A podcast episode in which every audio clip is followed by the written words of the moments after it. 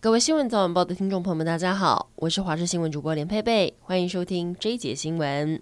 九合一大选投票日，蓝绿两党大咖出笼，早早就出来投票，还不忘向大家催票。前总统马英九按照惯例在住家附近的投开票所投票，行政院长苏贞昌更是难得带着妻子一同亮相。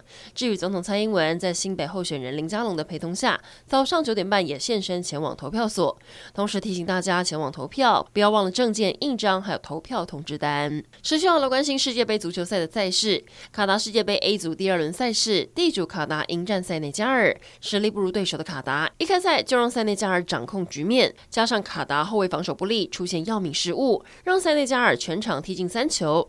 尽管第七十八分钟，卡达前锋蒙塔利头锤进球，终于攻入球史第一颗世界杯进球，但最终卡达仍以一比三不敌塞内加尔，苦吞二连败，也让卡达的晋级之路变得渺茫。另外，B 组第二轮被视为夺冠热门之一的英格兰对上美国，竟然出现了出乎意料的踢平。写下队史第十二次在世界杯踢平的纪录，也是世界杯史上最多。他们至今在世足赛三度对上美国，竟然一次都不曾输球。尽管如此，英格兰下一场比赛就算踢平也能晋级。世足赛越打越紧张，输的想翻盘，赢的想要继续赢。同样赢了一场比赛的厄瓜多跟荷兰遭遇时，厄瓜多球迷期待就算不能打赢对方，至少要战成平手。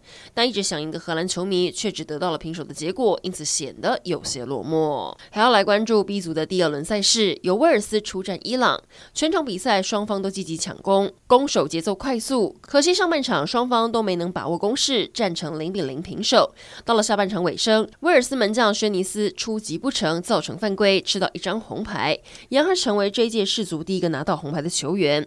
后续伊朗靠着人数优势，在伤停补时阶段连续攻入两球，最后就以二比零轻取威尔斯。还要来关心南部的投票状况，台南市上午投票状况。热络，户籍在台南的前总统陈水扁，还有副总统赖金德，一早都现身投票所投票。另外，蓝绿两位市长候选人黄伟哲以及谢龙介都在上午完成投票。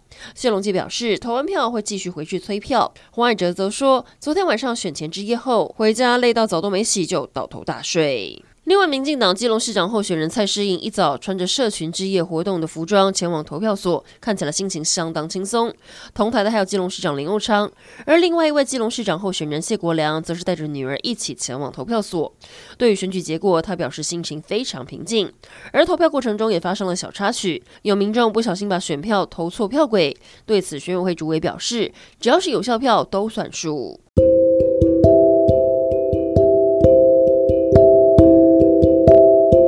以上整点新闻，感谢您的收听，我们再会。